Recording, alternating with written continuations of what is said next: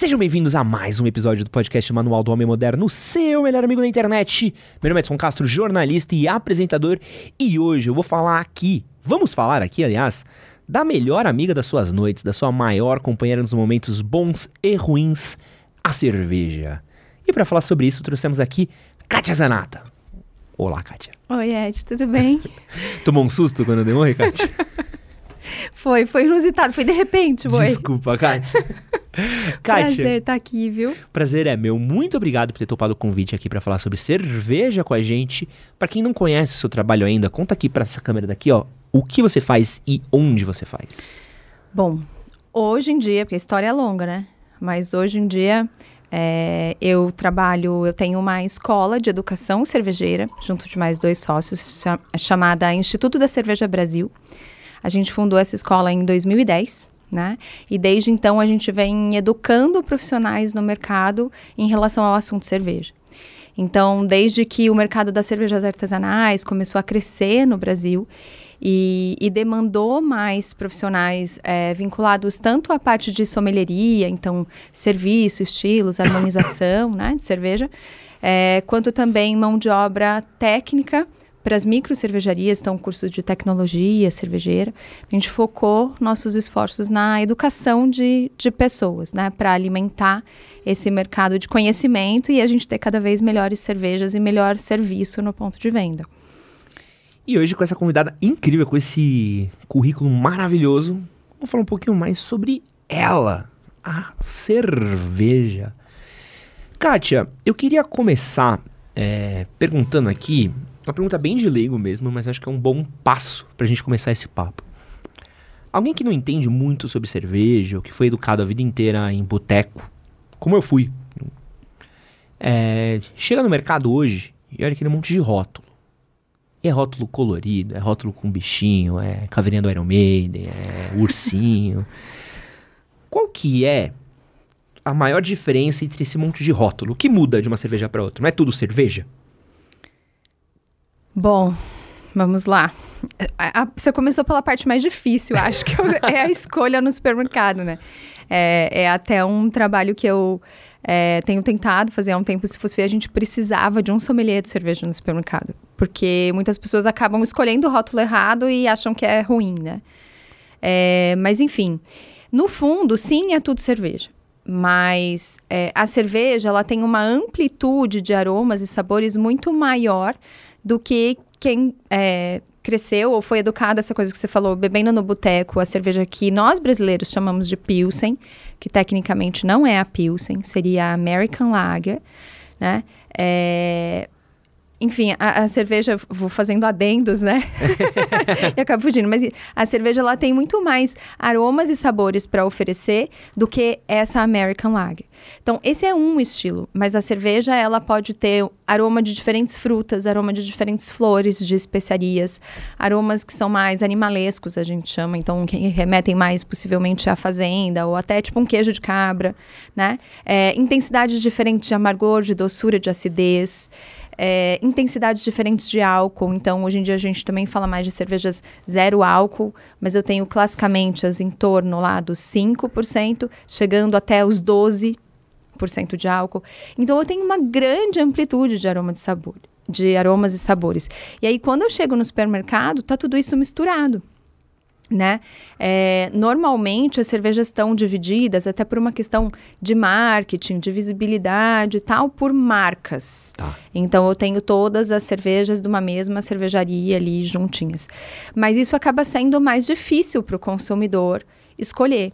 Se eu tivesse subgrupos aromáticos, eu, na minha cabeça, né, já penso, seria muito mais fácil é, para o consumidor escolher. Então, que eu tivesse ali é, tipo assim, um grupinho de cervejas leves e refrescantes. Tá. Isso passa uma mensagem, né?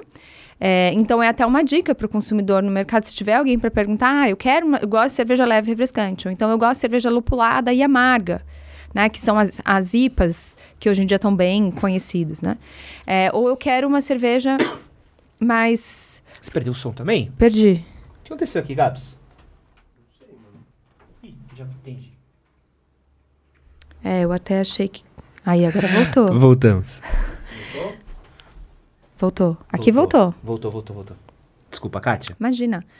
É, eu quero uma cerveja mais frutada e condimentada, né? Então, ou as torradas que remetem mais a chocolate, café, né? É, cacau e tal. Então, eu tenho todo esse grupo aromático e de intensidades diferentes para escolher. É, e no supermercado isso realmente é mais difícil. Então, por isso também a tendência das lojas especializadas, em que eu tenho alguém que vai te orientar, vai te ajudar a vender. Porque realmente é um universo muito complexo, tão complexo quanto o do vinho. É, e o brasileiro hoje entende que o vinho tem toda essa complexidade, tem um monte de uvas e tal, mas da cerveja ainda a gente. É, é um mercado novo, né? Se a gente parar para pensar que esse mercado de cervejas artesanais aí no Brasil tem 15 anos. Aham. Desde que começou a ficar um pouquinho mais intenso, então é muito novo, né? Muito jovem. E qual que você acha que é o- a melhor cerveja para o cara começar a conhecer a cerveja? Quero começar a experimentar uma cervejinha diferente. Qual é o melhor tipo? É a IPA? É uma mais refrescante? É uma mais leve? Então, é, eu, eu costumo brincar que falo assim, antes de, de recomendar uma cerveja, eu pergunto pro cara o que, que ele gosta de beber. Tá. Pro cara ou pra, pra pessoa, né? Pra mulher. Porque, ah, eu tô acostumado a beber American Lager, a Pilsen, beleza. Ou eu gosto de vinho tinto, ou eu gosto de whisky, ou gosto de vodka. Porque a, a cerveja, a amplitude é tão grande que eu consigo é, colocar uma cerveja que seja mais próxima dessa bebida que ele gosta de beber, percebe? Mas para um bebedor de cerveja convencional, né, para mudar, para dar um passinho a mais, é, a gente poderia ir, por exemplo, eu não iria para uma IPA, porque uma IPA é muito amarga. Ele Uhum. vai falar, ah, né, aquela coisa do Dá amargor. um whale muito- pro cara beber pra ter. É, mas, por exemplo, uma Witbier, tá. né, que é uma cerveja com amargor baixo, bem baixo. É um estilo de cerveja de trigo belga, que tem adição de cascas de laranja e sementes de coentro. Então, ela tem um aroma bem cítrico, né? Um pouquinho condimentado, às vezes sutilmente floral. E ela é, tem um, um equilíbrio entre acidez e dulçor bem delicados, amargor baixinho, refrescante. Então, inclusive para o nosso verão, assim, é uma, uma baita cerveja. E que entrega muito mais em termos de aroma e sabor do que a, a American Lager, tá?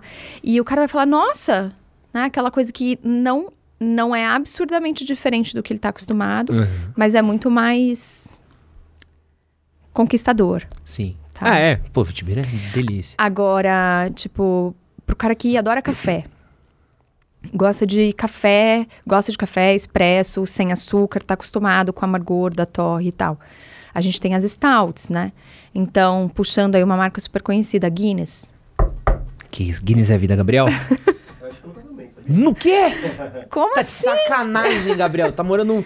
O Gabriel, o Gabriel é nosso caipira residente aqui, ó. Mora no meio do. do- um cativeiro pra nunca ter tomado Guinness. Como até- assim? Guinness Precisa, é bom. precisa comprar uma Guinness pra Precisa ele. comprar uma Guinness, Gabriel.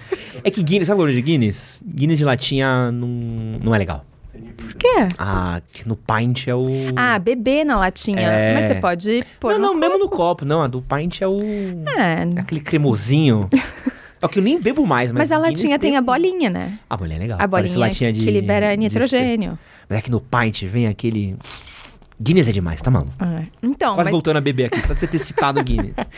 traz justamente a nota, né, do café torrado, do expresso e tal. E essa é uma versão de stout com baixo álcool também. A Guinness tem super tem menos álcool do que a nossa American Lager tradicional. Ela tem quatro e pouquinho. Caramba. É, e as tradicionais costumam ter 5, 4 e 9, né? É, então tem menos álcool. E também tem, as, por exemplo, uma Imperial Stout, né? É, que inclusive foi um estilo de cerveja desenvolvido é, para uma é, czarina Catarina da Rússia. Então foi a, a- Ela era, acho que rainha. Rainha, princesa? Agora não sei, tá? Não vou lembrar exatamente o cargo eh, royal dela, real dela. É, mas ela pediu para a Inglaterra uma cerveja, né? Que, que, que fosse ideal para o clima também e tal. E, e desenvolveram essa cerveja de acordo com o- os gostos dela. Então a mulher tem muito mais influência na história da cerveja do que a gente imagina. E é uma cerveja aí com 10, 12% de álcool. Um super corpo licoroso, assim, parece um licor de café. Aham. E tem muita nota de café, chocolate, cacau. É incrível, assim. Qual que é aquela que vem de rolha? Tem uma cerveja de rolha? Sempre esqueço. Tem um monte de rolha. Não tem um tipo específico? Tem um que é muito forte. Eu tomei uma vez num, num evento de cerveja. Que assim, tem muitas cervejas rolhadas, Tá. né? É, na verdade, a, a garrafa rolhada, ela não significa nada, nada especificamente, específico. não é um Ah, que legal. estilo. Você pode. Tanto que tem cervejarias que fazem a mesma cerveja numa garrafa pequenininha, com É tampinha mesmo? metálica comum, e a garrafa grande com rolho de cortiça. Nossa, eu tomei uma vez uma de rolha que foi um soco, assim. Que era muito Mas forte. era escura? Claro. Era, acho que era escura, assim. Tipo, puta, muito forte, muito forte. Uma cerveja mais forte que eu tomei, assim. De eu tomar e ficar. Só não dá aquele. Você dá até um- Aquecimento. é, uma tremidinha, assim, de tomar marca. Porque isso que é muito doido, né? Tem muito tipo diferente de cerveja, né? Tem. É um. Tem mais de 100 estilos diferentes. 100? Mais de 100. Catalogados, assim, porque a gente tem uns guias que, que catalogam, que descrevem é, em termos sensoriais e alguns parâmetros físico-químicos também dos principais estilos produzidos no mundo. Mas o cervejeiro, ele tem a liberdade de criar o que ele quiser. O mundo da cerveja não é não é rígido como, por exemplo, as, as tradições do vinho, né, e tal. Então o cara cria o que ele quiser. Ele pega a matéria-prima da onde ele quiser do mundo, porque a gente consegue importar, diferente da uva, né? Também que, que é muito local. É, então ele importa, exporta, pode adicionar ingredientes locais, frutas, especiarias. É, hoje em dia, cada vez mais as pessoas têm estudado leveduras, então fermentos também é, locais que são isolados para dar uma característica diferente e nacional para aquela cerveja. E o cara vai criando. O cervejeiro é um ser muito doido e que tem essa liberdade. Então é um universo infinito de criações. Mas tem alguma, tem alguma regra geral do que uma cerveja precisa ter? Qual que é o, o, o mínimo que uma cerveja precisa ter para ser chamada de cerveja? O mínimo que precisa ter, no geral, são quatro ingredientes: Tá. água, malte, lúpulo, levedura, Beleza. tá? É, tem exceções, sempre. Mas, no geral, esses são os quatro. E a partir daí eu posso ir colocando coisas, é isso? Brincando com elas. Exatamente. E aí, por exemplo, né, o malte. Eu tenho vários tipos de maltes e de cereais diferentes, né? É, então, até, não sei se convém explicar, Edson, mas é, é legal trazer porque Não, sim. O que... muitas pessoas confundem o que, que é o malte, o que, que é a cevada, o Tá. que, que é o trigo e etc, né? Então, na verdade, a gente faz cerveja de malte de cevada Ah, ou de malte de trigo, de malte de centeio, né? então não tem um malte e a cevada. Não, exatamente. Então o que é um malte de cevada? Vamos lá, é isso aí. É, Lembra quando lá na seu, no seu jardim de infância você plantou um feijão Lembro. no algodão? Todo mundo fez isso, né? Sim. e a gente não esquece isso. É, o que que acontecia, né? Aquele feijãozinho com a umidade, ele começava a nascer uma raizinha, uma radícula, a brotar. E aí, de repente, o feijão quase que sumia e o feijão, as raízes abraçavam o algodão e nascia a plantinha, né? O processo de malteação, ele simula uma parte do que acontece na natureza com os cereais. Então, eu pego esse cereal, eu dou umidade para ele, para ele começar a germinar. Chega a nascer aquela radícula branca. E aí, ao invés de eu deixar isso continuar rolando e virar uma planta, eu interrompo esse processo de germinação secando os grãos Tá. tá? Para que, que eu faço isso? É, o açúcar que eu tenho dentro de um cereal é um açúcar complexo, é o amido. E a levedura, o nosso fermento, ela não consegue se alimentar de amido. Ela não consegue quebrar amido, né, para sobreviver. Diferente, de novo, eu vou fazer a comparação porque às vezes fica mais claro, das frutas, da uva, em que eu tenho frutose, que é um açúcar pequenininho e a levedura tanto que fermenta naturalmente, né? Cai no chão, começa a fermentar Uhum. a fruta. E aí, até não sei se você já viu, tem uns vídeos curiosos de elefantes Sim, e animais bêbados só de comerem frutas Aham. em fermentação, né?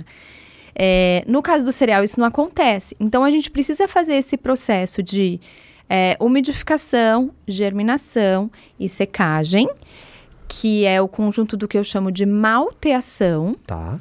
para criar enzimas dentro do grão que vão conseguir quebrar esse amido em açúcares pequenininhos para minha levedura poder transformar em álcool gás carbônico e consequentemente cerveja. Show. Então, Tá. então água, malte. Lúpulo, que é outra coisa que O que, que é o. O que, que é o lúpulo? O lúpulo a gente fala que é o tempero da cerveja, né? Mas o lúpulo é uma, é uma planta, é uma planta trepadeira, e que foi descoberta também por uma mulher. A primeira utilização de lúpulo em cerveja foi por uma mulher, por uma freira beneditina. É, tem diversas propriedades farmacêuticas e medicinais, o lúpulo, inclusive. É, e o lúpulo, ele é a principal utilização dele, porque ele ficou na cerveja, foi porque ele é um conservante natural. Ele tem propriedades bacteriostáticas, né? Então ele inibe o desenvolvimento de bactérias. E então é uma planta trepadeira e a gente utiliza as flores dessa planta trepadeira. Né? E dentro dessas flores, a gente tem um pozinho amarelinho é, que se chama lupulina, né? E é nessa lupulina que estão os compostos amargos. Além dos compostos amargos, o lúpulo ele é extremamente aromático. Hum, Então, o lúpulo ele é um conservante natural, dá amargor para a cerveja e dá aroma também. E aí, dependendo da variedade do lúpulo, eu tenho um aroma mais floral, um aroma mais frutado, um aroma mais terroso, é, amadeirado. Também tem uma, uma enorme diversidade aí de aromas que a gente consegue do lúpulo. Então, cerveja é água, lúpulo, malte E levedura. e levedura. E levedura é o funguinho. Exatamente. Que vai comer os açúcares do malte e transformar isso em álcool e gás carbônico. E aí, conforme eu vou brincando, ah, tem esse tipo de levedura, tem esse tipo de malte, tem esse tipo de lúpulo tal, vão gerando gostos diferentes. É isso, mais ou menos o truque, certo? É isso aí. Beleza. Tá. Então, deu pra ver que tem uma pá de coisa. É, eu fugi da sua pauta, pelo Uma jeito. pá de coisa pela, complexa. Pela sua cara. Não, não, não, não. É que você chegou exatamente onde eu queria chegar. Então, pô, tem um bagulho que a freira inventou aqui. Tem um bagulho que vem do grão que cresce na semente e você pega a parte da outra parte. E tem não sei o que.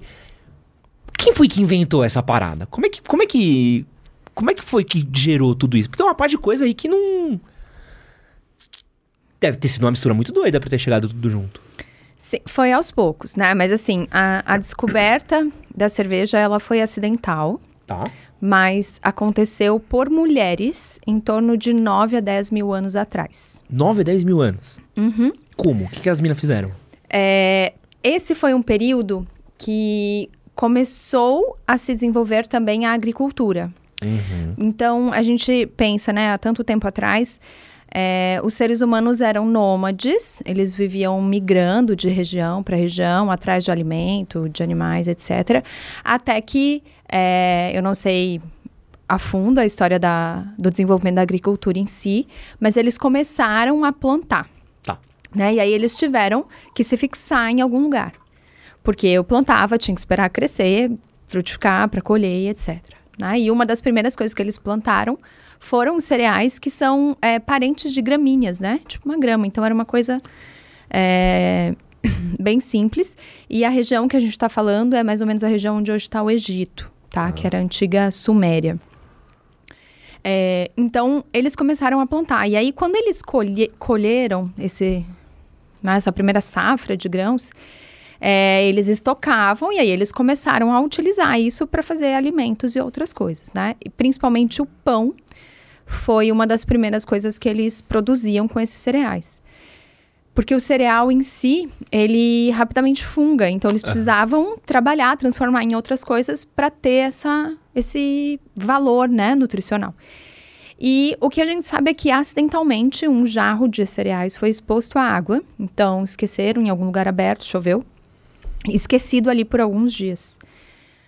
E antes de jogar fora, as mulheres decidiram provar.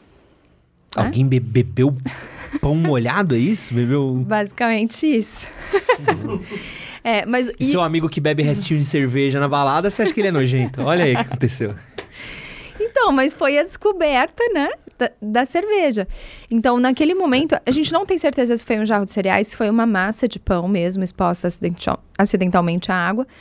Mas é, ela decidiu provar e viu que aquilo não era ruim, Deu grau, né? na verdade. Bateu. E é muito louco, porque você imagina que há 9 mil, 8 mil anos atrás, eles descobriram não só esse processo de fermentação, sem, claro, entender o que, que é isso. Uhum. É, tanto que existe uma deusa da cerveja, porque elas entenderam que foi algo místico que Aham. transformou água e cereal ou água e pão Caraca. numa bebida que as pessoas consumiam e, meu, sentiam coisas estranhas. Porque eles também não sabiam o que era o álcool, né? Gabriel também consome cerveja e sente umas coisas estranhas aí no rolê, né, Gabriel? Ai, ai. Desculpa, Kátia. Sem problemas. É, mas até esqueci, ó. A deusa. A deusa, que é a Ninkasi, né? e aí, é, eles descobriram, então, não só a cerveja, como a malteação. Porque eles elas começaram a fazer testes, né? E perceberam que quando eu misturava é, um cereal, se eu molho um pouquinho o cereal seco e depois eu molho, molho aquilo e faço cerveja, fica melhor do que se eu não molhar o cereal e secar, não ver a germinação. Então, o próprio processo de malteação em si foi descoberto ainda na antiguidade. Né? E aí o que elas começaram a fazer foi temperar para dar sabores. Na antiguidade eles utilizavam o que tinha, frutas locais, mel, que acelerava muito o processo de fermentação, porque é açúcar, né? Foi daí que veio o Pequeno. hidromel ou tô viajando? O hidromel é mais antigo Caramba, ainda. mais antigo ainda. É, mas é, o hidromel era fabricado mais em outras regiões, não nessa da, da Suméria, do Egito. Era principalmente onde é a Inglaterra hoje, Pode na crer. ilha, né, na, na Grã-Bretanha. É, mas eles adicionavam zimbro, é, tipo canela, cravo, né? Diversas especiarias, frutas. As próprias frutas, eles percebiam tâmaras, por exemplo, era muito comum. Porque na casca das frutas vem cheio de leveduras. Uhum. Então aquilo acelerava o processo de transformação, de fabricação da cerveja. Caramba. Então eles iam criando, né? Já a utilização do lúpulo, a primeira utilização do lúpulo, é, que a gente tem registro, foi durante a Idade Média, então no começo da Idade Média, muito tempo depois, né? É, por essa freira beneditina. E foi até nesse momento da Idade Média que a fabricação da cerveja passou muito da mão das mulheres para a mão dos homens, porque os monges eram grandes estudiosos e começaram né, a, a produzir mais cerveja e fazer anotações do que acontecia numa fabricação para melhorar na próxima e tal. E tem registros assim de coisas muito loucas, né? Porque imagina que não tinha termômetro, não era lenha queimando com fogo direto, é, não tinha medição de volume tão correta. Então eles faziam umas coisas Tentativa e erro, né? umas coisas incríveis, assim, a observação deles para melhorar todo o processo. É, a gente até fala que os monges foram quem deram início à ciência cervejeira. Mas qual que é o... ah, Qual que é o nome da ciência cervejeira? É Zico... Tem a zito, Zitolo... Zitologia. zitologia. Isso. É. É, ciência cervejeira, não é? é, utilizar assim. é- até tem, né, a zitogastronomia, mas está vinculada com isso, com essa coisa de, de ser- estudar a cerveja. É só porque eu ouvi essa palavra ontem, achei muito boa. É, mas eu queria te perguntar uma coisa, você falou dos monges e do- das freiras. tá? Qual que é o lance de padre, monge, freira e goró? Porque, mano, tem uma brisa muito grande de uns monges cervejeiros. Tem, tem até hoje tem uns cantos no mundo que os monges fazem 10 barril de cerveja, você pode ir lá tomar, depois fechou, volta ano que vem. Tem. Qual que é a... Sei que eles só tomavam vinho e pão. De onde veio? Tem, tem muito, tem, tem cerveja e tem vinho, né? Essa coisa de qual mosteiro produzia o quê, tá muito vinculado com o que a região Tá. local, o que frutificava, né? Então, se a gente olhar, tem até uma linha imaginária que a gente divide a Europa, que ao sul dessa linha são países que ficam Espanha, Portugal, França e Itália. Tudo vinho. Tudo vinho. E daí pra cima, onde fica Bélgica, Alemanha, Inglaterra, Batata e grão. né? Exatamente. Então, o que, que eles tinham disponível? Quem tinha uva fazia vinho, quem tinha grão fazia cerveja. Tá? É, e essas bebidas alcoólicas estavam muito vinculadas para momentos sagrados. Então, eles, eles faziam cerveja. Durante muito tempo, a cerveja foi moeda de troca também. Eles utilizavam é, né, como escambo com outras coisas. E em determinado momento, quando eles passam a produzir comercialmente para vender, é para arrecadar fundos para manutenção do mosteiro e de então os tudo que se precisa. Os monges trapistas estavam só querendo reformar o banheiro, é isso? e se alimentar, e pintar o quarto, É, etc. tem essa. que legal. Então eles usavam. Não era pra eles beberem mesmo, era mais pra. Eles têm consumo próprio, Tá. mas normalmente eles fazem mais de um tipo de cerveja, né? Algumas para vender é, e uma normalmente para consumo diário próprio é mais suave, é mais leve, com menos álcool. Porque pode beber? Não sei se padre pode beber. Fiquei agora. Tem dúvida. Atualmente, Não sei. não sei. Acho que atualmente não. Acho que pode. Nunca tomei uma breja com padre. Gabriel, você que é da noite. O padre lá perto de casa bebe cerveja. Mas, mas pode ou você tá entregando o padre perto da sua casa? Gabriel acabou de falar que o padre da, da, da vila dele bebe breja. Eu acho que pode. Durante a missa ou não, Gabriel? Só pra... Tem uma Kaiser no, no altar com ele. Após a missa, mas. Realmente não tenho a menor Não, eu, ideia. eu acho que pode. E assim, uma coisa curiosa, né? É, durante a quaresma, por exemplo, não sei atualmente, tô falando dos períodos lá da Aham. Idade Média, que é o que eu. Atualmente, eu não sei. É, mas os monges não podiam é, consumir nada sólido, só podiam consumir líquidos. E é daí, inclusive, que vem a Pão história de líquido, que né? cerveja é o pão líquido.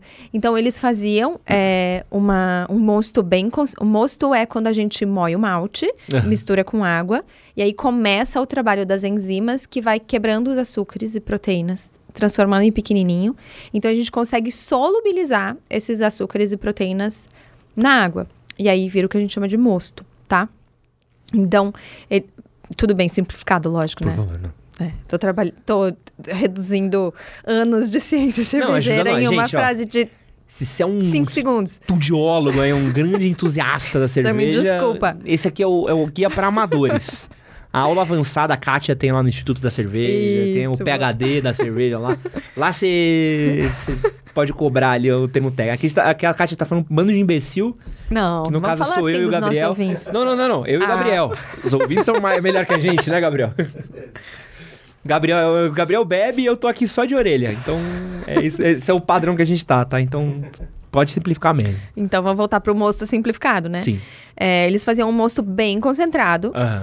E naquela época, a fermentação não era como é hoje, em que eu consigo controlar com inúmeros parâmetros e garantir que todos os açúcares são fermentados e virem álcool e tal. Então, assim, teoricamente, se eu tenho um mosto bem concentrado, é um mosto com bastante açúcar, que se eu tiver uma fermentação completa, eu vou ter uma cerveja bem alcoólica, Uhum. tá? Mas naquela época, isso não era tão perfeito, nem a mosturação em si, nem a fermentação. Então acabava ficando uma cerveja com um pouco de álcool e ainda muitos açúcares e proteínas. Então alimentava efetivamente os monges, né? E tinha um pouquinho de álcool. Aí você olha a foto dos monges na Idade Média, eles estão tudo meio encostados assim no barril. Certeza que era durante a quaresma, mas, é, mas foi super importante para esse período. Inclusive, né, como tem, é, a gente tem registros de receitas médicas da, da antiguidade, por exemplo, receitando cerveja como remédio para algumas Legal. enfermidades, porque era muito rico em nutrientes, vitaminas do complexo B, né, que a cerveja tem bastante, zinco. Eu já vi a história que era mais saudável beber cerveja do que água antigamente. É, é isso mesmo, porque a água era contaminada, né? E não era fervida, né? Exatamente. Eles não sabiam que ferver. Na verdade, não sabiam que existiam micro-organismos, né? Então, a cerveja tinha essa garantia, que fervia, matava tudo, e aí não tinha problema beber. Tem histórico de registros, né? Que eles lavavam, banhavam recém-nascidos com cerveja ao invés de água, que diminuiu muito a mortalidade. Caramba. É, muito louco. assim. Cerveja salvou a humanidade. Se não fosse cerveja, a gente não estaria aqui. Você já salvou a noite de muita gente, né, Gabs? Já salvou o rolê de. Eu vou beber feliz agora. não Vamos É, um brinde aos bebês lavados na cerveja, né, né? Gabriel? Humanidade. Eu posso agora falar isso na, na roda de cerveja. Várias histórias, hein, Gabriel? É, a gente tocou em vários tópicos. E aí. Vou até cortando aqui, que foi. foi Bagun respondendo um baguncei tudo sua lista. Não, não, mas a gente conseguiu seguir, seguir uma ordem boa. É, eu quero seguir aqui, é, falar um pouquinho sobre essa coisa de tradição de mundo mesmo e tudo mais. É, por que que a gente tem... Eu já viajei, já fui para alguns outros países. E uma coisa que eu sempre reparo é que cada canto tem uma cerveja muito diferente. Então, pô, eu lembro... Cerveja americana, normalmente, a cerveja mais pro, pro povo geral acho horrível. Apesar das artesanais deles serem ótimas, mas a cerveja mesmo horrorosa. A nossa, cerveja mais aguada. É, quando eu morei em Londres, meu, bizarro, assim, um monte de coisa. Cerveja muito forte, quente. Por que, que foi mudando tanto a cultura se os elementos são tão parecidos da cerveja assim? Quanto que você acha que o fator de cada país, cada tradição afetou o consumo e a produção da cerveja? A, a, a tradição de cada país afeta 100%, né? Eu acho a, a, a produção de cada cerveja. Acho que você tem o gosto local, você tem a temperatura local. É, e lá atrás, quando esses estilos eram produzidos, também a gente não tinha globalização, Aham. né? Então, assim, é, era o que era produzido de lúpulo, malte e as tecnologias desenvolvidas localmente que eram utilizadas. Então, se a gente parar para pensar assim, né? A gente tem, a gente chama até de escolas cervejeiras. A gente tem, considera quatro atualmente, que são a escola alemã, Tá. inclui também República Tcheca e Áustria, tá? É, a escola inglesa, que exclui- inclui também Irlanda e Escócia. É, a escola belga, que inclui um pouquinho de França. E aí a do Novo Mundo, que é mais recente, que seria a escola americana cervejas. Então, se a gente pegar as três do Velho Mundo, né? Esses estilos de cerveja, eles foram se modificando ao longo do tempo. E o formato que a gente tem deles hoje são é, muito recentes, tipo século XX. Tá. Por quê? Porque tudo isso dependeu de tecnologias que foram se desenvolvendo. Então, lá atrás, é, a gente falou de um adendo aqui só. Eu já volto para lá atrás, mas a gente falou de leveduras. Aham. Existem também vários tipos de leveduras, tá? Existem dois grupos principais de leveduras é, que a gente chama de ales e lagers. Tá. E que aí são dois subgrupos que geram estilos de cerveja diferentes. Então, as ales são leveduras de alta fermentação, que a gente chama, que fermentam a temperaturas mais altas, em torno dos 20, 18 graus. E as lagers são temperaturas de baixa fermentação, que fermentam a temperaturas mais baixas, em torno dos 10 graus. Por que, que eu tô falando isso? Porque as lagers, é, que são estilos de cerveja como Pilsen, como muitos estilos alemães, como a cerveja tipo Munique, Aham. né? Que existe, escura, tem Munique Helles, Munique Dunkel, tem Bock, por exemplo, estou citando alguns mais conhecidos, a Oktoberfest, Aham. tá? É, é, são estilos de cerveja que só conseguiam ser produzidos durante o inverno, porque por seleção natural dos micro-organismos no ar, eles conseguiam produzir cervejas assim. O que, que essas cervejas têm de diferente das eios? No geral, as lagers são cervejas mais, se é que eu posso chamar de limpas, Aham. porque essas leveduras, elas, é, elas basicamente transformam açúcares em álcool e gás carbônico, e o que aparece em termos de aroma e sabor na cerveja é mais malte e lúpulo, tá? As ales, que são as leveduras de alta fermentação, além de álcool e gás carbônico, elas produzem muitos compostos aromáticos. Então, são cervejas normalmente mais complexas, mais frutadas, especiarias e tal.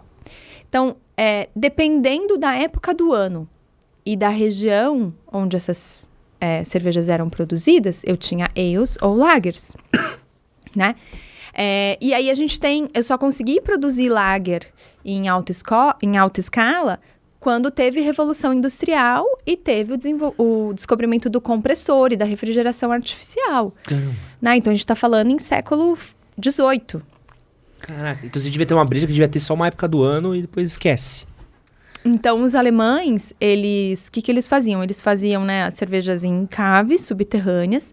E aí, durante o inverno, eles pegavam muito gelo, desciam para essas caves para manter lá debaixo fresco o período mais longo possível, né, para elas maturarem. Aham. É, e até uma história curiosa, você já deve ter ouvido falar em Biergarten, que são não? Não, não, não. Não?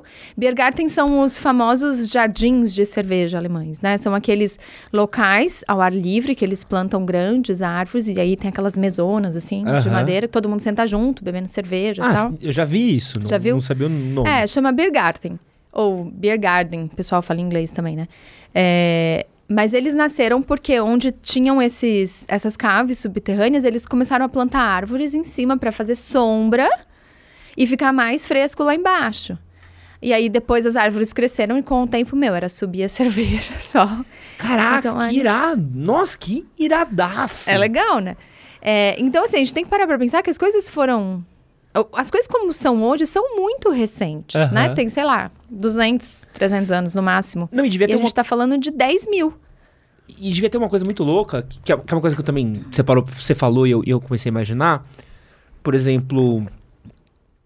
Que nem precisa ir muito longe. Vamos, vamos 30 anos atrás. Que não tinha internet. Viajar era uma coisa um pouco mais difícil e tudo mais. Você tomava uma escolzinha aqui no boteco da esquina, cerveja era isso. Você não sabe como é que é a cerveja que serve na Alemanha, na Escócia, não sei o quê. O acesso das coisas do mercado era muito mais difícil de chegar, era muito mais caro, era muito mais. Você não via opinião, você não via falar. Então você. Cerveja era o que a gente tinha. Exatamente. Então a troca devia ser muito mais difícil de você poder unificar ou poder fazer e tudo mais. Então devia ser um. Cada um devia estar fazendo o seu jogo, né? Com o que tinha, né? Exatamente, cada um fazia o que tinha. Então, é, os ingleses, por exemplo, eles é, fermentavam, eles não tinham essa coisa tanto de caves subterrâneas, eles fermentavam mais no, no ambiente terrestre, né? Aham. não subterrâneo. É, Por isso que aí eu é um pouco mais quentinha. É, por isso que é, são as ales, né? Tem temperaturas um pouco maiores. É, eles usam, tinham a tendência de utilizar os barris de madeira um pouco menores que os alemães, né? E com os ingleses aconteceu, foi onde rolou a Revolução Industrial. Uhum. Durante a Revolução Industrial, eles tiveram uma, uma massa trabalhadora muito grande. E essa massa consumia cerveja também, né?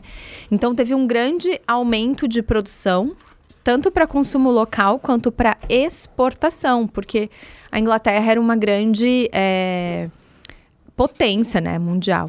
Então, para exportar, por exemplo, lembra que eu falei que o lúpulo tem aquele poder conservante? Aham.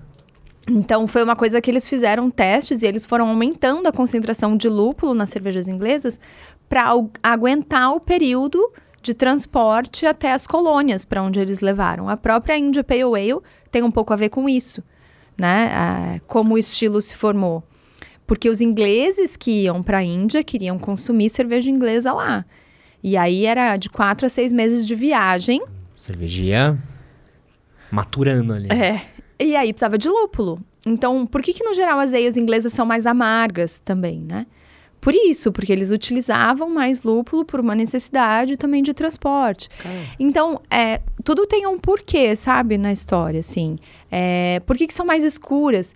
Porque a tecnologia para um preparo de malte clarinho, que eu consigo secar com temperatura mais branda, né, controlado, também é super recente. Antigamente, eles secavam é, o malte muito com até o fogo direto. Então, a maioria das cervejas tinha um aroma defumado. E aí, primeiro, eles conseguiram tirar o defumado, né? é, com uma secagem diferente, com a ausência de queima de- da madeira e fogo em si. Mas não era tão controlado, então o malte ficava mais escurecido. Então, as cervejas, consequentemente, ficavam de âmbares a marrons. E aí, conforme eles foram melhorando as técnicas, as cervejas foram ficando mais claras. Então, a Pale Ale ganhou esse nome porque foi a primeira cerveja pálida que veio depois das Porters e Stouts. Caramba. É, e a cerveja bem clarinha mesmo, né, que foi a, a primeira que eles conseguiram fazer bem clara, foi a Pilsen Tcheca, é, que nasceu na cidade de Pilsen, na República Tcheca. E aí a gente tem 1642. Uau. É, são umas datas meio emblemáticas, assim. Então, até que não é tão recente, mas olha só, só em 1642 eles conseguiram. É, tem a questão da água local, mas também da tecnologia para secar malte, conseguir fazer um malte clarinho e uma cerveja dourada, brilhante e tal. E quem foi que cismou de meter um milho na cerveja brasileira? De onde que veio isso? Então, é, isso foi influência americana, na verdade. é mesmo? É, é, quando a cerveja veio para o Brasil através dos portugueses e dos holandeses. Tá. tá? É, quando vieram para o Nordeste, né, com os holandeses, e aqui mais para o Sul com os portugueses. Que ano E- mais ou menos a breja chegou aqui? Ah, é pouco tempo. Os holandeses vieram em 1600 e pouco, né? Tá? E como os portugueses, eles trouxeram consigo, vieram vários tipos de bebida, então, mas que foi que começou a produção local, a gente tem registro mais com os holandeses do que com os portugueses, né? Mas assim, é, foi uma influência mais da escola alemã, que veio. Então, é, vieram as Pilsens, mas as- a Pilsen alemã, a Pilsen tcheca, ela é muito mais amarga, Aham. né, do que a, a gente chama de Pilsen. E é 100% malte de cevada. Não tinha a questão do milho ou do arroz. É, essa foi uma questão que começou nos Estados Unidos. é, foi durante. A gente tem o- um, um período né, complicado ali nos Estados Unidos depois do pós-guerra. A, a Segunda Guerra Mundial teve uma grande influência. É, a- as cervejarias, muitas cervejarias fecharam. E teve o período de lei seca nos Estados Unidos, Aham. né? Esse período foi muito emblemático, pra, acho que para todas as bebidas alcoólicas. Para coquetelaria foi um momento é, de renascença, né? Mas para cerveja, as cervejarias todas fecharam. É, algumas começaram a produzir refrigerante para sobreviver. É, e algumas se mantiveram, então. Quando acabou a lei seca, as poucas cervejarias que, que tinham conseguido se manter vivas produzindo outras coisas iam voltar a produzir cerveja num cenário socialmente muito diferente. Foram 15 anos de lei seca, em que a gente tem outra geração se formando, Aham. né? É, e que não está mais acostumado aos sabores de antigamente, porque o que a gente tinha nos Estados Unidos antes da lei seca eram principalmente aí os ingleses. Quando é, se retoma essa produção, o que que, o que que os americanos consumiram durante a lei seca? Né? Refrigerante, Coca-Cola. Foi o boom da Coca-Cola. Então eles estavam acostumados com uma bebida doce, Uhum. bem carbonatada. Então foi meio que uma analogia, assim, pro, pro cervejeiro de trazer um produto, porque ele estava enforcado, né? Fazia é, 15 anos. Vendendo num porão, né? Então ele queria, lógico, fazer dinheiro, precisava disso e precisava vender uma coisa que a massa gostasse. Aham. Voltar a fazer stout porter não ia rolar. Então eles pegaram um produto que era é, pouco amargo, bem carbonatado, claro, e para baratear, utilizaram um pouco de matéria-prima local. Então substituíram parte do malte de cevada por arroz e ou milho Tá. né? E aí isso, o arroz e o milho deixam a cerveja com menos corpo, menos sabor de, de pão, de cereal, né? E mais leve e refrescante.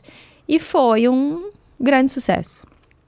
Né? Porque foi uma bebida alcoólica que voltou e que se aproximava um pouco do, do que essa nova galera estava bebendo nos últimos 15 anos. É, e aí foi depois disso que vem com mais intensidade a globalização e tal. E aí isso veio para o Brasil também, então. É, e aí vem com uma opção de baratear o custo de produção e ao mesmo tempo. é, Aí vem a história do o que vem primeiro, o ovo ou a galinha, né? Que o pessoal fala, ah, é mais barato. É, a cerveja é assim porque é mais barato ou é porque o povo gosta que se faz mais barato, né? Fica aquela coisa. Mas realmente caiu no gosto é, da grande massa da população. Mas o que aconteceu foi que aos poucos foi se aumentando essa proporção de, de, De milho. milho. No Brasil, mais milho. Nos Estados Unidos, eles usam bastante arroz também. E aí a cerveja foi se descaracterizando, né? Foi ficando... é, esse estilo, American Lager, ele foi ficando cada vez mais neutro em termos de aroma e sabor. E aí, é o que a gente fala, não deixa de ser um estilo. é, tem o seu aspecto cultural. Então, até se falar, qual a cerveja cultural do brasileiro? É a American Lager, né? A gente chama de Pilsen, mas American Lager. É, mas ela praticamente não tem amargor, ela não tem aroma, ela não tem corpo, né? Ela é aquela bebida que você toma para refrescar, mas você não tá prestando atenção no líquido em si. Uma dúvida. Que essa é uma crítica que eu sempre vi meus amigos cervejeiros. E falando, ah, cerveja de milho, cerveja de milho. É uma pergunta polêmica, Kátia. Mas é necessariamente ruim? É necessariamente menos melhor? Ou alguma coisa. Se pessoas tomam, se é um gosto muito específico, é algo ruim ela ser feita de milho ou não? É bem polêmico, realmente, esse assunto. Assim, eu tenho duas. Eu não sei se são duas visões, mas assim, a gente pode olhar isso de, de duas formas. Uma é essa, como eu falei, né? Que eu acabo agregando tanto milho que eu fui descaracterizando o produto original e deixando ele muito leve e muito neutro. Por outro lado, eu estou usando o ingrediente que é mais abundante nacionalmente, né? Que acaba é, valorizando um pouco mais, de certa forma, o nosso produto, a nacionalidade e tal. Mas eu posso fazer isso de outras formas. Então, tem estudos aí também para fazer uma cerveja 100% de milho, por exemplo. Hoje no Brasil não seria legal, não cabe dentro da nossa legislação. Mas, sei lá, cerveja especial, não sei. Aí teria Cural alcoólico, assim. teria que arrumar uma, uma brecha nisso. Mas é, eu preciso de outras artemanhas, né? Porque assim, a composição nutricional do milho e do arroz é diferente do da cevada e do trigo, por exemplo. Uhum. Então, é, a- principalmente a questão da concentração de proteínas é bem menor. E a proteína é super importante para o processo de fermentação, para não dar defeitos aromáticos, Hum. para a composição da espuma, por exemplo, né? Se eu não tenho proteína, não formo espuma. É, então tem um monte de aspectos que precisam ser driblados aí, talvez com outros ingredientes, com aditivos e tal, para conseguir fazer. Mas é, tem bebidas tradicionais, você já ouviu falar da chicha? Não. A chicha é uma bebida andina. é, no Peru, por exemplo, eles é, produzem bastante, né? E é fermentado a partir do milho. E aí, só que lá tem aquela grande variedade de tipos de milho também, né? Milho roxo, milho gigante, milho pequeno, não sei o quê. E o comum eram, eram comunidades indígenas. As mulheres mastigavam o milho e cuspiam. a cara dele foi ótima. Voltar. Eu tinha anotado Tite aqui pra ir atrás. Agora riscar. Tite não. Não, hoje em dia, a- as comunidades mais tradicionais ainda fazem assim, mas. E por que as mulheres? Porque. Tem umas curiosidades malucas, né? E eu, eu vou emendando as Por curiosidades. favor, esse é ótimo. É, mas é porque na nossa saliva a gente tem a alfamilase, que é a enzima que quebra o amido. E as mulheres têm uma concentração de alfamilase maior do que os homens na saliva. Você acha que os caras sabiam da alfamilase em Óbvio que não. 1600 e alguma coisa? Botava as Lógico que mina não. lá pra... Mas eles devem ter percebido que quando elas mastigavam, ficava melhor do que quando eles mastigavam. Caraca. Isso é tudo Tentativa tentativa e erro, caraca. É. Então, as índias mastigam o milho, cospem, e aí é feito uma bebida fermentada à base de milho, que seria uma cerveja. Vai? Um cural alcoólico, é isso? É, Caraca. basicamente. E aí eles adicionam frutas também, frutas, ervas e tal, vão saborizando, assim. É, e é uma coisa super tradicional. Você viu que a Kátia respondeu e não respondeu, né? A, a pergunta aqui que eu nem vou fazer pra Kátia, vou Não, fazer aqui pro Gabriel aqui, ó. Se abrir a geladeira da Kátia, tem cerveja feita de milho lá? Só pra gente saber. Saindo do assunto polêmico, Kátia. É, vamos pra um menos polêmico agora. Eu tava assistindo televisão ontem. E tava tendo um anúncio de uma cerveja nova que tá chegando no Brasil. Vou até falar o nome. Ninguém tá patrocinando aqui, então tudo bem. O pessoal da Tiger, né? E tem lá muito forte, assim, é, cerveja puro malte. E é uma coisa que eu tenho visto cada vez mais sendo reforçada. A gente teve, acho que a Heineken foi a primeira que chegou muito forte falando disso, de ser puro malte. Ah, tivemos algumas marcas brasileiras também, com linhas puro malte também. Por que que nesse mercado nosso aí, dominado por cerveja de milho, essa coisa agora de ser puro malte tá virando um, um, um novo patamar dentro das cervejas? Porque tem se falado exatamente dessa questão que a gente começou a abordar e eu não desviei de propósito, não. É porque eu vou falando uma história atrás da outra e devaneio. Mas essa coisa da, do simbolismo de qualidade, né? E de trazer mais sabor.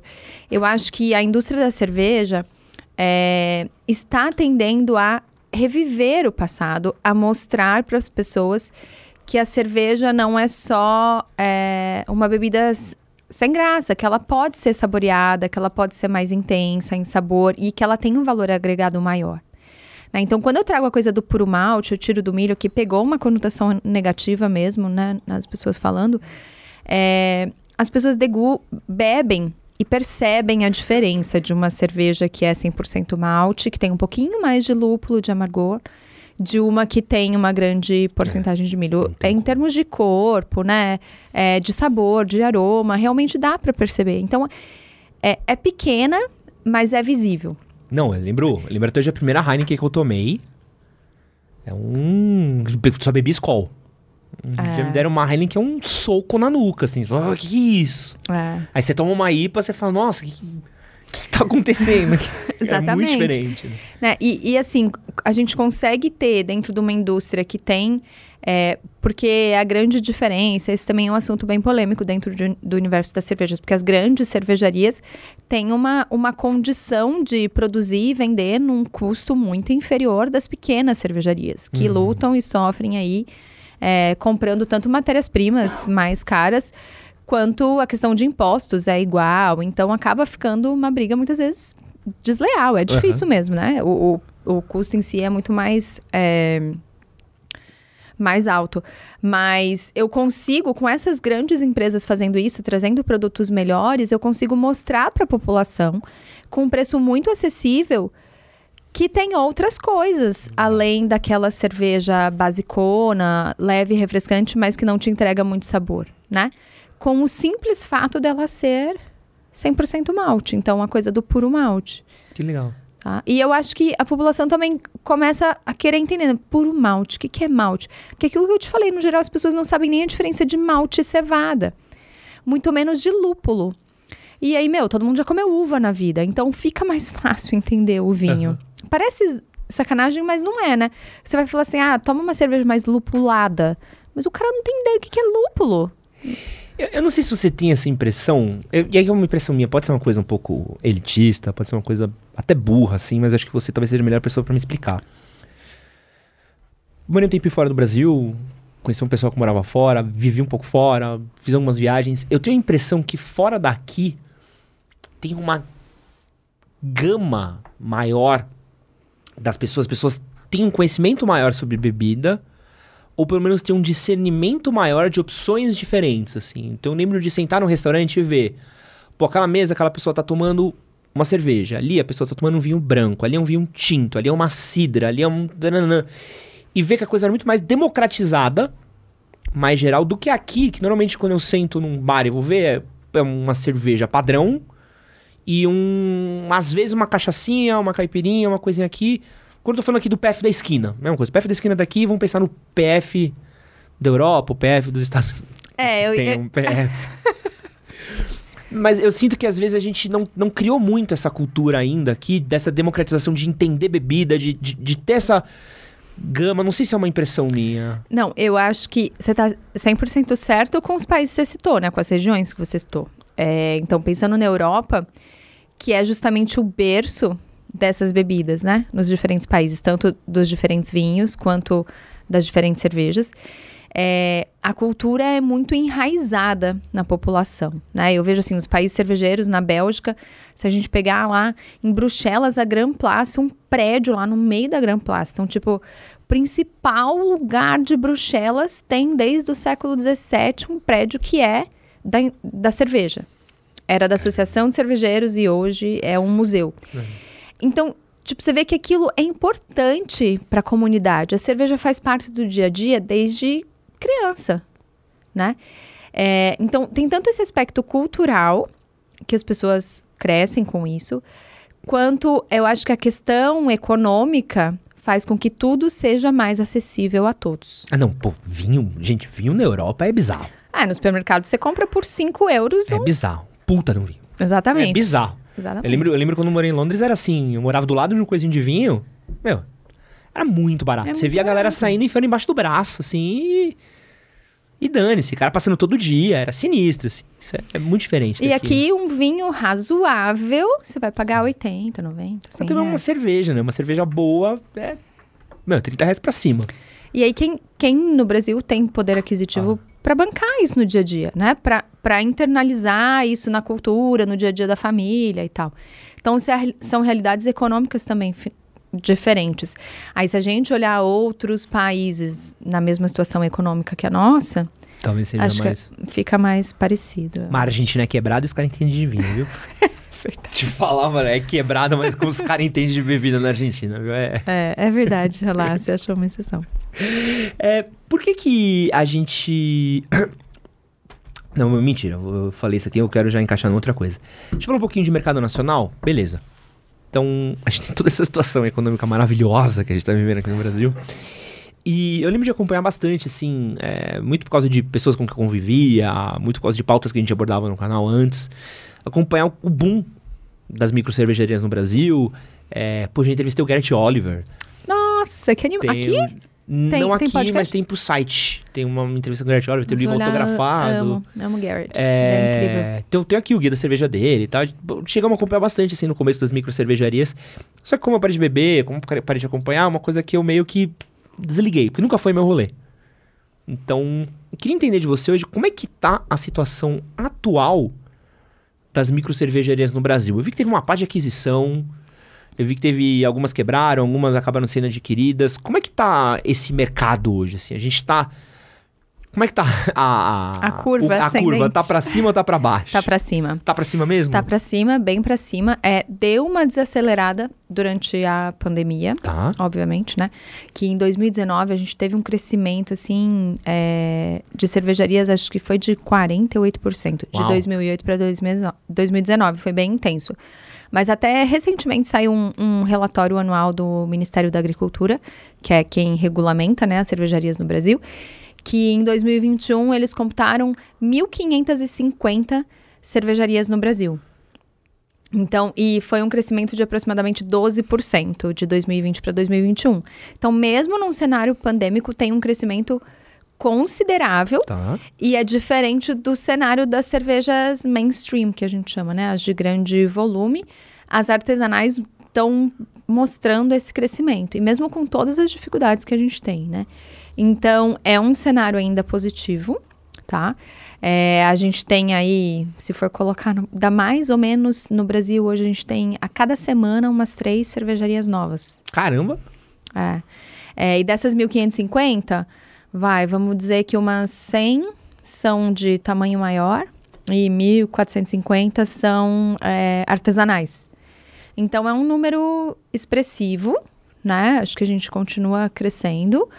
É, com, e, e somos o terceiro maior produtor de cervejas do mundo. Aí não só de artesanais, mas Aham. né, em termos de, de volume global. Então, eu acho que o cenário, ele é promissor. Deu esse, essa diminuição no crescimento porque, por motivos óbvios, né? Aham. Porque tá tudo mais devagar e na pandemia, no geral, gastronomia, cerveja sofreu muito. As cervejarias se viraram aí para fazer delivery e tal, porque as cervejarias artesanais, o principal consumo é no ponto de venda, é no bar, no restaurante, né? Não, era um trampo, E né? tava tudo fechado. Eu lembro que tem uma, tem uma cervejaria aqui em cima, na rua de cima, pequenininha, artesanalzinha assim. E, putz, os caras tiveram que fazer É, se viraram nos do jeito 30. que dava pra conseguir vender, como, como envasilhar, como mandar, como fazer, pô, pô, pô, pô. Mas, meu, cervejeiro se vira nos 30, é Se assim, vira, né? Com a criatividade que é tem muito pra... punk rock, né? Cerveja. É bizarro. Eu fui muita cervejaria pequena, é muito engraçado, que é muito. É, e agora a gente vê assim, meu, a galera tá. Acho que deu o tempo, né? E o pessoal tá consumindo. Mesmo eu trabalho muito com evento também. E tá super voltando a demanda de Sim. evento, de degustação, harmonização. Que legal. É, durante a pandemia eu fiz alguns à distância online. Mas não é a mesma coisa que o presencial, né? É, e agora tá voltando. Então acho que aos poucos vai reaquecendo e, e Quem que é o, voltando. o público dessas, da, da, da cerveja hoje? O jovem, ele tá consumindo mais? Porque o jovem que eu vejo só bebe corote. Que mais que bebe, Gabriel? Corotinho flavor. É o jovem na idade do Gabriel. Na nossa idade, jovem? Não, não. O Gabriel já não é mais jovem, não. O Gabriel, a vida já tá ganhando dele lá já. Meu, irmão fez uma festa de 18 anos esse dia, só tinha corote. Não tinha uma latinha de, de Skol. Se eu te falar que eu não sei o que é corote, Você é muito. Eu vou falar que você é muito sortuda. é, é, É. cerveja? Não. Que é, corote? É, é veneno. Jesus. Não sei, eu tô velha, gente. Jovem bebe corote e Skol Beats. É isso. Era a jurupinga da nossa época, será? Muito mais forte. Eu descobri hoje Mas que eu sou um jurupinga- pouquinho, um pouquinho mais velha que você. É um pouquinho? Sou. É tudo mais jurupinga. Bebi Precisa bem. contar. Bebi bem, Eu jurupinga. bebi também. Bebi. É. Enfim. Enfim. é, Vamos voltar pro você sente que o jovem, ele tá indo atrás de cerveja? Ele tá consumindo? Como é que você vê? Sim, é, aos poucos sim, mas tanto que, por exemplo, é, eu sou engenheira de alimentos, né? Aham. Eu fiz Unicamp e tem a tal da semana de engenharia de alimentos para os alunos e tal. E anualmente eu vou dar palestra sobre cerveja. E é muito legal que vários alunos depois vêm nos procurar, acabam fazendo curso no legal. instituto, então acabam sendo instigados e consomem.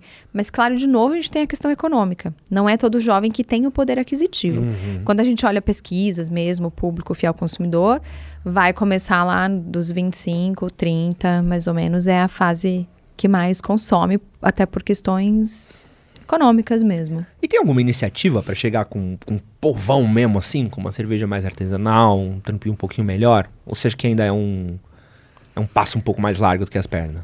Olha, eu acho que, é, na minha visão, é o lado positivo das aquisições das grandes, sabe? Então, por exemplo, a Heineken, né, que tem as marcas como Eisenbahn, Baden-Baden, que são boas cervejas artesanais é, e que são mais produtos de entrada. Porque também não adianta eu dar para um cara que bebe Skol, que nem você falou, dar uma IPA para ele. Meu, o cara vai falar, essa cerveja artesanal é tudo horrível.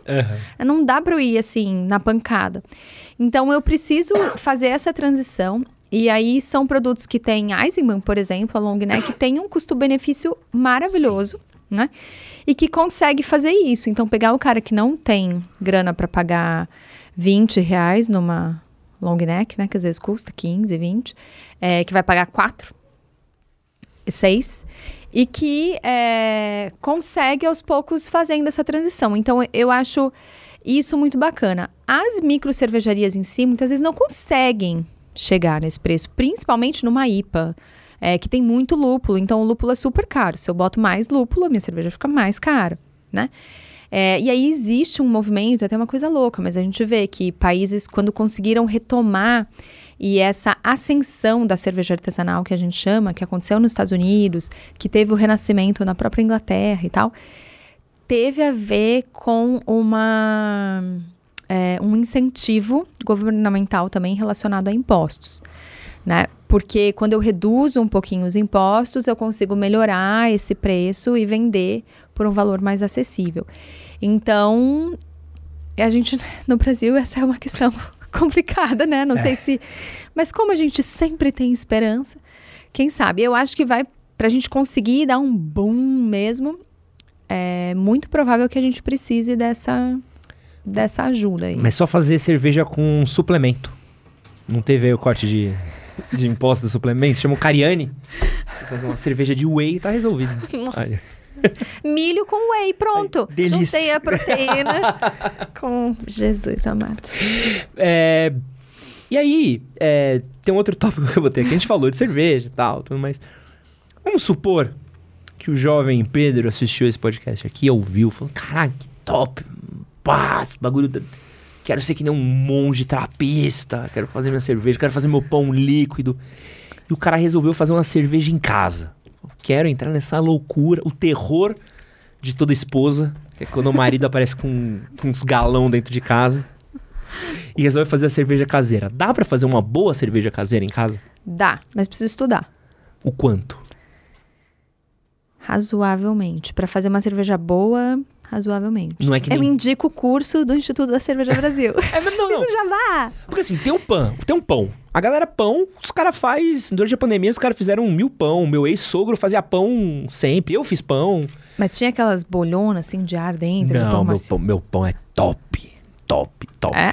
Top. É assim, duro? Não, não, gostosinho, maciozinho, maciozinho? uma azeitoninha, casquinha por fora. Descobri um talento meu Mas você estudou? Você leu? Nada. Assisti uns dois vídeos, olhei e falei, acho que eu sei fazer isso. E comecei a fazer Você pão. vai mandar uma degustação de pão pra Vamos mim? fazer. Vou marcar um dia pra gente fazer um pão aqui, ó. Ficou bom mesmo, confia. É. Porque, tipo, eu vejo amigo. Pô, eu tenho de amigo que já viu. Não, dá pra fazer cerveja em casa, é relativamente. Falar que é fácil é sacanagem. Não, olha, não é fácil. Não é fácil, dá um trabalho, mas dá pra fazer. Mas assim, pra sair boa, é... Precisa dar uma estudada. Vocês têm um curso disso? precisa. A gente tem o nosso curso de tecnologia, a gente não tem curso de cerveja caseira, Tá. tá? Mas no curso de tecnologia cervejeira é onde você vai aprender justamente tudo que você precisa para conduzir o processo. E aí tem vários exemplos é, de fabricação, tanto industrial quanto caseira. Né? Porque é, é que nem que eu te falei. Você precisa entender de enzima, você precisa entender o quanto você vai quebrar o amido e a proteína. Porque você quebra tudo a proteína, é bom para a levedura, mas você não tem espuma. É a questão de asepsia, né? A cerveja contamina muito fácil. Então, se você não higieniza tudo da maneira que você quer, a cerveja vai ficar azeda, vai azedar. É, ou então o lúpulo, se você utiliza um lúpulo que não tá tão bom, ou adiciona no momento errado, ou ferve demais, vai ficar com um amargor desagradável. Então tem, meu, tem um milhão de detalhes. O quanto de espaço eu preciso pra fazer cerveja em casa? Nossa, tem gente que faz cerveja na varanda do apartamento. Não, tipo- não, boa. Não tô falando fazer. vamos, vamos lá, vamos fazer. Não, não tem a ver com, com Não- a quantidade em si. Dá pra você fazer uma pequena quantidade, né? Tá. Fazer pouquinho, num espaço pequeno. é, e fazer boa. Acho que a questão é muito mais. A gente brinca. Brinca não, né? Nosso lema no Instituto é que pra fazer cerveja você precisa de cinco e não de quatro ingredientes: água, malte, lúpulo, levedura, conhecimento. Se não tiver conhecimento, Então, você recomenda dar uma estudada. Não dá pro cara fazer que nem eu, que vou fazer pão. eu recomendo. Você recomenda. Eu recomendo. E assim, é louco, né? Mas eu é, já degustei muita cerveja caseira. E, Tadinha. É. Não, e eu tenho alunos maravilhosos que faziam sacanagens pra ver só, tipo, colocavam coisas muito esquisitas. Tipo, vamos ver se ela vai pegar essa coisa esquisita, assim. É, me sacaneavam mesmo. E a gente vê a evolução quando o cara estuda, quando ele faz um curso, quando ele começa a entender mais. Porque não adianta fazer cerveja é biologia, né? É, tem um pouco de física, tem um pouco de química, mas tem muita biologia também. Então, se ele entende um pouquinho mais, a melhora na cerveja é incrível, assim, faz muita diferença. E aí, é, por exemplo, dor de cabeça, né? Isso é uma coisa que acontece muito. Tem muita cerveja caseira que, por problemas de fermentação, produzem compostos aromáticos que às vezes as pessoas não pegam no aroma e no sabor, porque não são treinadas, apesar de estarem ali, mas dá uma puta dor de cabeça. É, que são, por exemplo, os álcoois superiores, que a gente chama, né? É, que a gente tem dificuldade de metabolizar e tal, e aí ficar no corpo por mais Por tempo. dar um álcool, de- álcool poisoning aí, o cara dá, tem um. dá uma super ressaca. Meu Deus. É, e aí, quando você conduz a fermentação bonitinho, você elimina isso, e aí não dá mais dor de cabeça. Então, tem, meu, mui- realmente, eu recomendo. Eu acho que tem que ler, fazer um curso. Se não quiser fazer um curso no instituto, tudo bem, mas leia livros confiáveis, procure informação boa na internet. E... E é fácil de comprar os bagulhos, assim? Tem no Mercado Livre? Tem no... Tem. É mesmo? Tem, e hoje em dia tem várias lojas é, especializadas, né? Que vendem porcionadinho, pequenininho. Então, hoje em dia é fácil de, de encontrar. Pô, Até Mercado Livre. você que assiste o canal aqui, que fizer sua cerveja na sua casa, manda aqui pra gente que o Gabriel vai degustar. E vai falar pra gente se deu dor de cabeça ou não, né, Gabriel? Então, Boa sorte, Gabriel. Ser boa a cerveja. Pô. Fa- Façam o seu melhor. E aí eu quero aproveitar que eu tô com uma especialista aqui. Pô, não é todo dia que a gente tem um baita de uma especialista em cerveja aqui. E aí, Kátia, você vai ter que fazer pra gente recomendações. Quais cervejas você recomenda Aí, fechou hoje o caderninho bem nessa pergunta lá. pra gente? assim? se tivesse que recomendar, mas pode ser grande, pequena, é mais gosto pessoal seu. Não precisa nem, não precisa se comprometer. Fala assim, pô, pro cara que tá vendo esse programa daqui, que tá assistindo esse vídeo, você fala assim, meu, vou deixar aqui umas duas, três cervejinhas aí, lição de casa, pode até ser mais, mas só pro cara ter de lição de casa, pra ele experimentar, pra ele começar a apreciar um Eu pouco falei mais. rótulos, quer que eu fale estilo? Pode falar, quer falar rótulo? Que eu acho mais fácil. Pode ser? Vai se comprometer? Não, eu tô pensando porque, meu, a gente tem cara do Brasil inteiro ouvindo a gente, né? E às vezes nem tudo tá disponível. Vou falar uma coisa que tá disponível aqui em São Paulo e. Tem. tem... Quem quiser dar os seus tentar. pulos, vamos Tá lá. bom. É, dá pra comprar pela internet hoje em dia, né? Tem vários clubes e sites. Bom, eu acho assim, ó. é, Cada cerveja, por exemplo, eu, né? Você fala assim, ah, qual a sua cerveja favorita? Meu, eu não consigo eleger uma.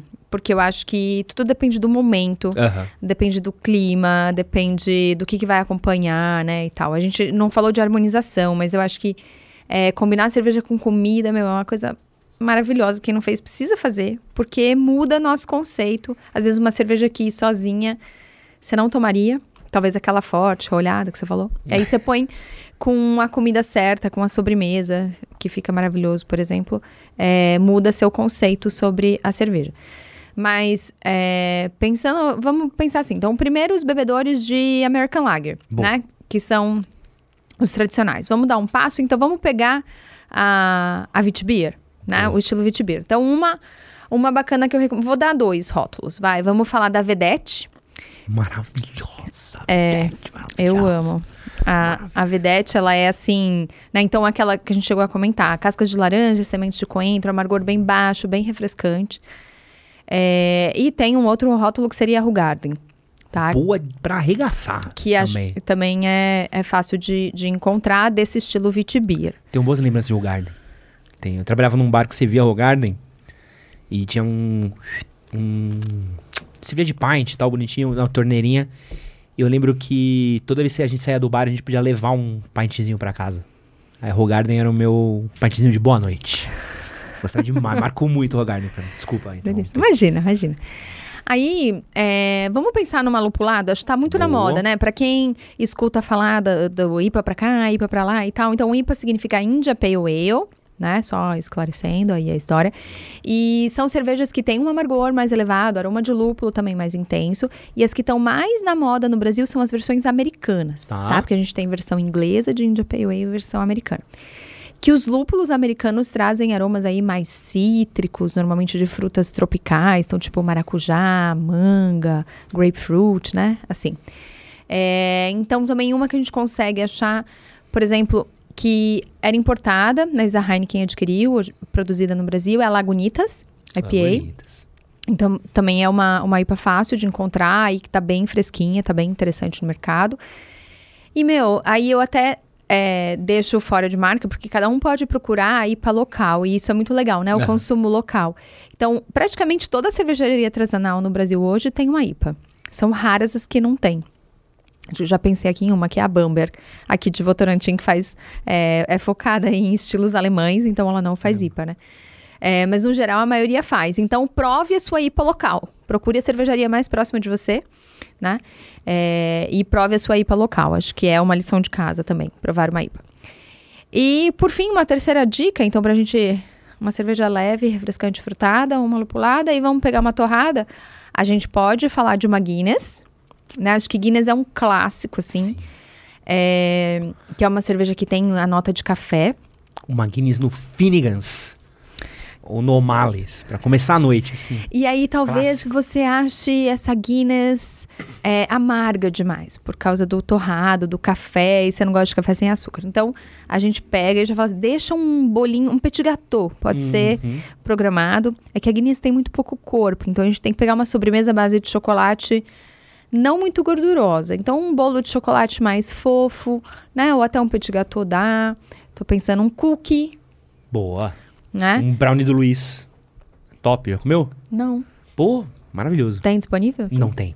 Estava assim. Mas é bom, é bom, é gostoso. É, mas acho que uma Guinness. Eu tô pensando se tem alguma outra stout, assim, também. Aqui em São Paulo, a gente tem. Não é stout, mas é um estilo escuro também. Chama. Vocês já ouviram falar na cervejaria Avós? A Foz não, não conheço. Não, Aí- não tem bebido. Então Ah, mas procure saber. Procure É saber. Procure saber. É, é muito bacana, assim, o conceito deles tem a ver com as avós mesmo. Aham. Então, tem uma, é, Vó Maria, Zen, o nome Que da legal. cerveja. E tem a ver com a avó do, do cervejeiro. É, e eles têm uma cerveja que é uma Baltic Porter, na verdade. É uma Porter também é uma cerveja escura, que tem aromas Tá. mais de chocolate, cacau e tal. Não é tão torrada quanto as stouts, né? E é Baltic porque vem de uma receita que foi criada para os países bálticos. Ah, Então ela é um pouco mais alcoólica, ela vai chegar lá nos 9 de álcool. Mas, meu, parece um licor de chocolate, assim. A voz tem a, a Baltic Porter deles. Mas é uma cerveja mais restrita aqui para São Paulo, né? pô. Mas é, assim, incrível. Eu super recomendo provar. Ele vai... Não sei se ele vai ficar feliz ou me, ou me matar, que eu tô falando da cerveja dele, porque a produção é pequenininha. É, mas é uma, uma super cerveja, assim, também pra, pra provar. É difícil escolher. Eu até peço desculpas pra tantas cervejarias maravilhosas que eu não citei, né? Não, mas não, é só fazer aqui uma lista por cima. Tem, com certeza tem. Como você falou, tem muita cerveja pra tudo quanto é gosto. né? É, mas como. eu, vou- eu vou- posso só acrescentar uma? Pode, vontade. É que assim, não é nacional, mas é um estilo de cerveja que eu amo de paixão, assim. Foi um, um marco na minha vida Qual? cervejeira quando eu tomei ela. É, e eu soube que, tá, que ela veio uma época pro Brasil, parou e agora tá rolando encontrar essa cerveja. Chama Duchesse de Bourgogne. É uma cerveja bélgica, até salivo só de pensar nela. Caramba. É, o estilo chama Red Ale de Flanders. É conhecido como Borgonha da Bélgica. Tá? É, é um conceito completamente. A gente não falou desse tipo de cerveja aqui hoje, porque é uma cerveja ácida, né? Que tem um tipo de fermentação com outros micro- micro-organismos, além só da, da levedura cervejeira. Então ela remete um pouco a notas balsâmicas, a cereja, compota de frutas vermelhas e tal. Uma acidez bem marcante. Ela, tanto que é o Borgonha da Bélgica, porque lembra um vinho tinto, tá? Um vinho tipo Borgonha. É, E para quem tá aberto, assim, a novas descobertas, e gosta de acidez, gosta de vinhos tintos com uma acidez mais intensa, eu recomendo. Duchesse de Borgonha. Do Chess de Bogan. Ai, Maravilhosa. tá uma boa lista. É uma, uma das minhas top five. E o Gabrielzinho aqui recomenda uma Kaiserzona, Skol, vai. que é pra acordar com aque- daquele grau. Que eu... É... Bom, Kátia, acho que... Cara, maravilhoso. Muita informação. Muito, muito, muito bom poder aprender com você aqui. Um monte de coisa. Cara, uma, uma aula, vai, Gabs? Com certeza. De cerveja aqui. Foi um bate-papo delicioso. Você tá maluco.